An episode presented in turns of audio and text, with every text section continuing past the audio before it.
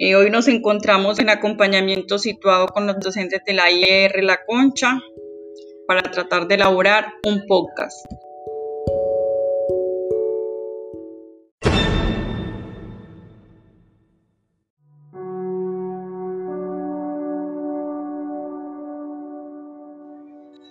Hola,